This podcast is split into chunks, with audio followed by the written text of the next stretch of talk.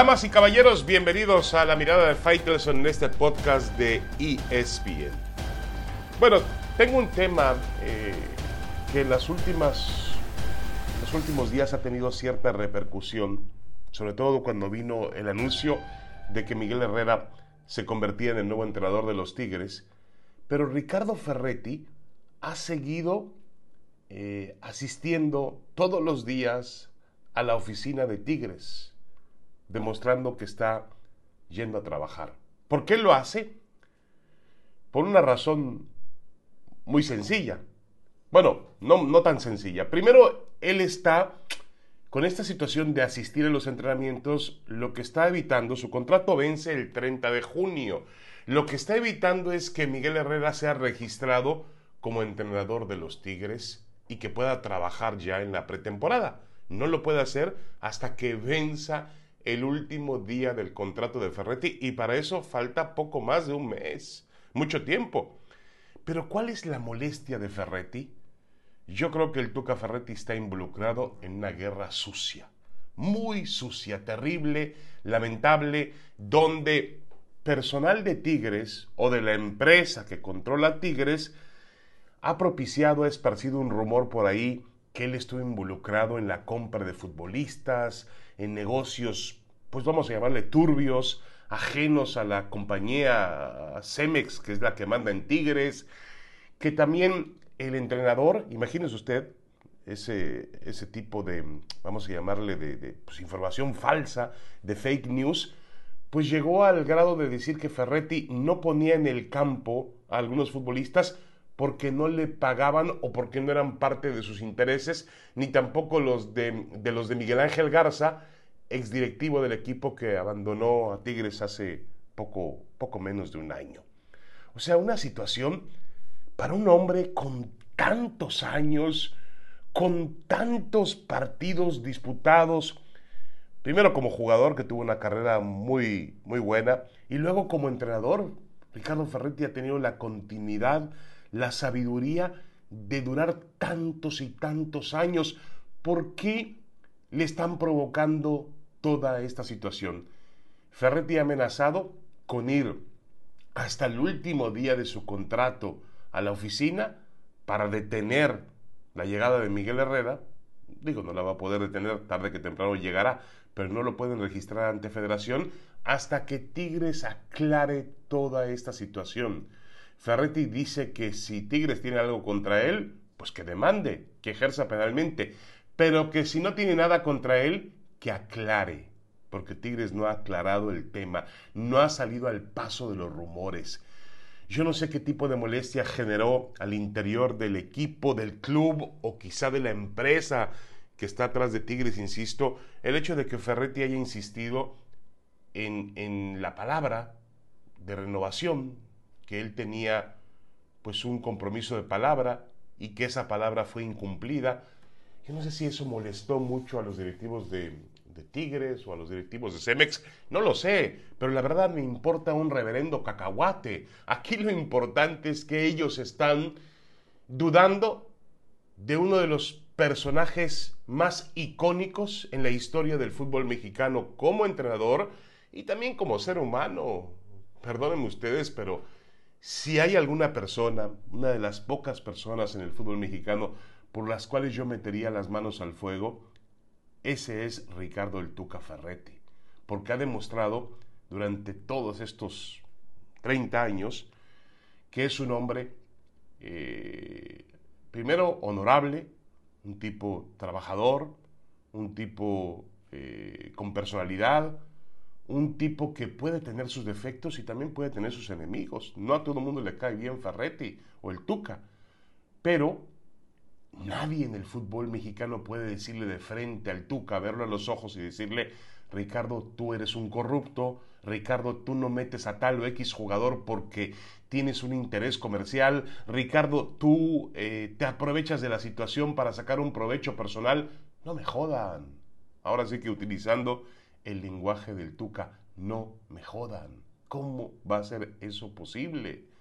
Ricardo Ferretti ha sido una leyenda, es una leyenda viviente del fútbol mexicano y también de la historia de Tigres. Y ahora llegan un par de juniors por ahí pues que determinan, está bien, es su, es su dinero y es su problema y ellos sabrán lo que hacen, pero ahora determinan que eh, hay un cambio de timón, perfecto, hagan el cambio de timón, no hay ningún problema, tienen todo su derecho, pero no lastimen a un ser humano y a un hombre que entregó toda o gran parte de su vida a Tigres y lo hizo un equipo gloriosa. ¿O será acaso que pues están también preparando un terreno porque pues para Miguel Herrera y para la nueva administración no será nada sencillo llegar a los niveles a los que llegó este Tigres, de Inge Rodríguez, de Miguel Ángel Garza, de Ricardo Ferretti, de Miguel Mejía Barón, de Sancho, de Guillermo Hernández. Eh, no será nada fácil llegar a esos niveles. ¿Acaso están preparando un terreno donde digan, bueno, sí, eh, eh, es verdad, no estamos en ese nivel deportivo, pero hemos limpiado la casa? No se vale. No se vale. Es una guerra sucia que lo único que hace es manipular, ensuciar, difamar a uno de los grandes personajes en la historia del fútbol mexicano.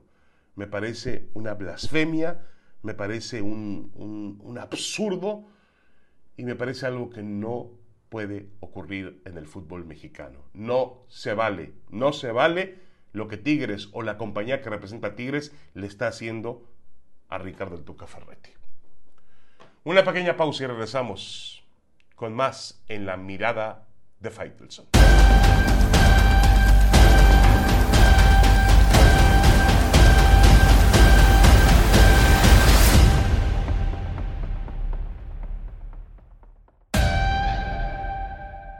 Regresamos a la mirada de Faitelson en este podcast de ESPN. ¿Qué me hace pensar que esta vez la historia será diferente con Cruz Azul a lo que ha ocurrido en los últimos 23, 24 años. ¿Qué puede ser distinto? Pues yo creo que lo que realmente es distinto es la mentalidad con la que los jugadores y el entrenador de Cruz Azul han afrontado los momentos decisivos de este campeonato. Han firmaron una campaña regular realmente espectacular, 41 puntos, el mejor equipo, eh, tuvieron una racha imponente de triunfos consecutivos eh, y realmente el equipo fue el mejor de todo el torneo, por encima de quien usted me quiera contar, hasta del América, que terminó segundo y que perdió un partido en la mesa. Y, y creo que lo mejor de este Cruz Azul ha sido la manera en la cual se ha mentalizado para jugar la liguilla, porque ahí ha estado finalmente el talón de Aquiles de este equipo en las últimas dos décadas. Ahí es donde ha fallado. Y Cruz Azul, en lugar de mantener em, el ritmo futbolístico, la esencia futbolística de la temporada regular, pues afrontó la liguilla de otra manera. Lo primero que nos sorprende el señor Reynoso, Juan Reynoso, entrenador del equipo, es dejando en la banca al cabecita Rodríguez, principal, su principal figura futbolística, su goleador, eh, para el partido inicial de la liguilla. El cabecita comenzó los primeros 60 minutos de la liguilla en la banca. Y luego corrigió, aceptó que se equivocó, no pasa nada. Para eso están, eh, los entrenadores también se pueden equivocar, no son dioses, no son perfectos.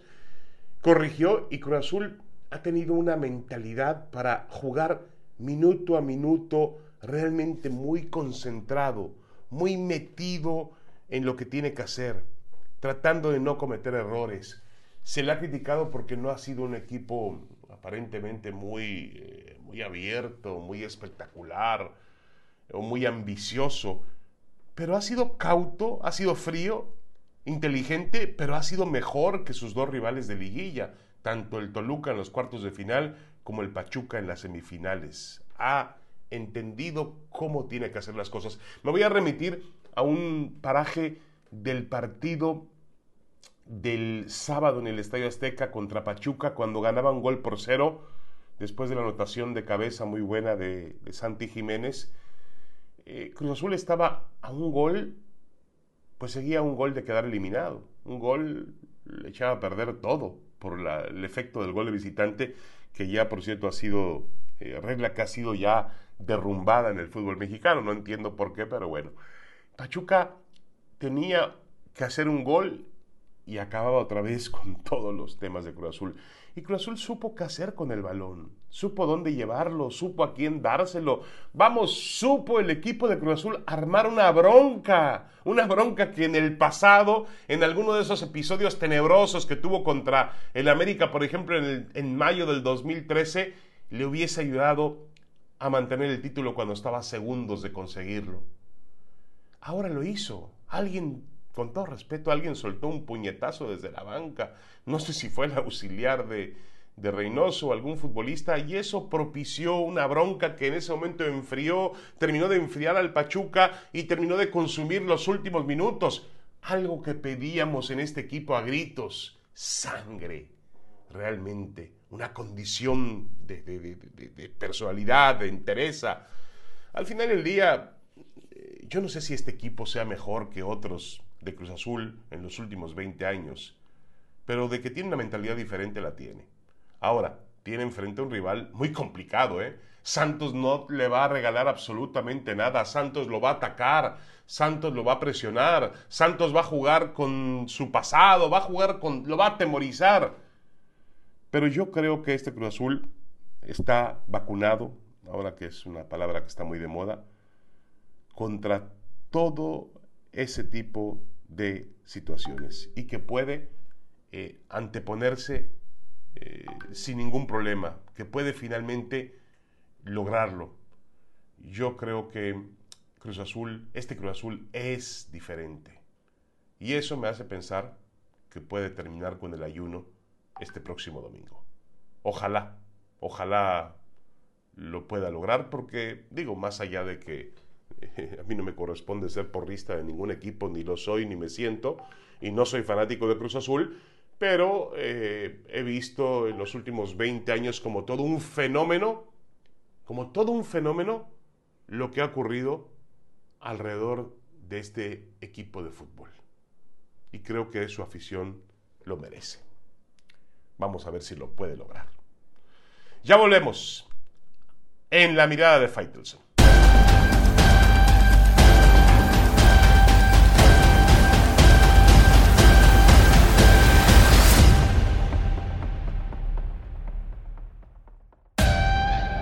Regresamos a la mirada de Fighters en este podcast de ESPN y también de espndeportes.com. Bueno, eh, el tema de, mm, a ver, los cambios que hacen los dirigentes del fútbol mexicano, Dios mío, se reúnen en la asamblea de dueños y no alcanzan, y hacen, hacen transformaciones, hacen cambios.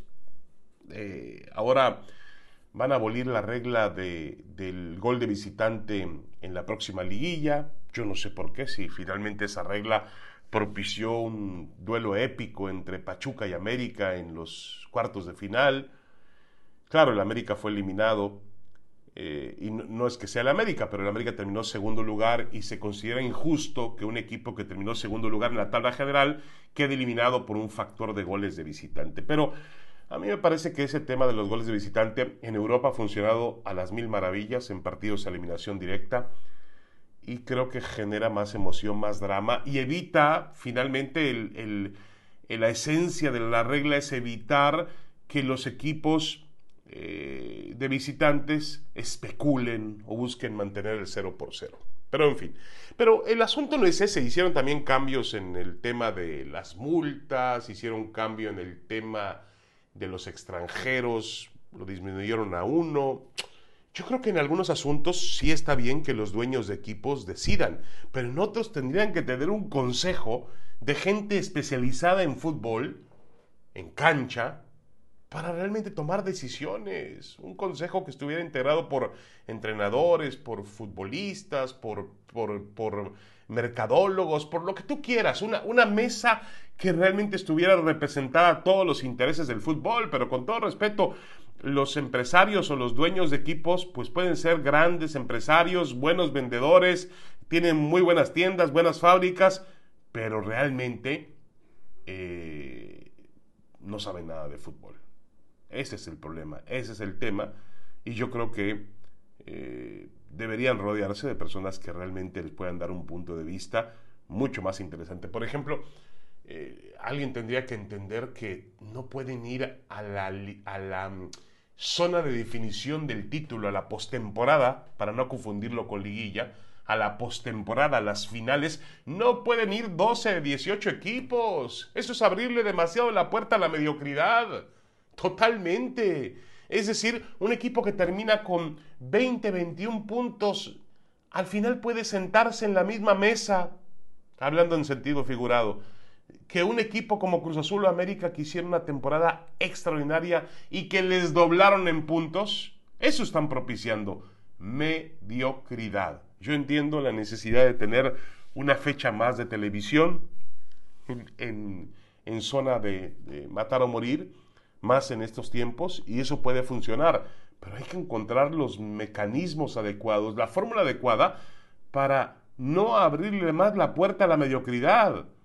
Es decir, tienes que reducir los torneos, tienes que reducir el equipo, los equipos que participan en finales, por lo menos, pues a la mitad, quizá los nueve, los nueve, em, nueve primeros lugares tengan derecho a jugar para ser campeón, los otros nueve no, no lo sé, encontrar otros mecanismos.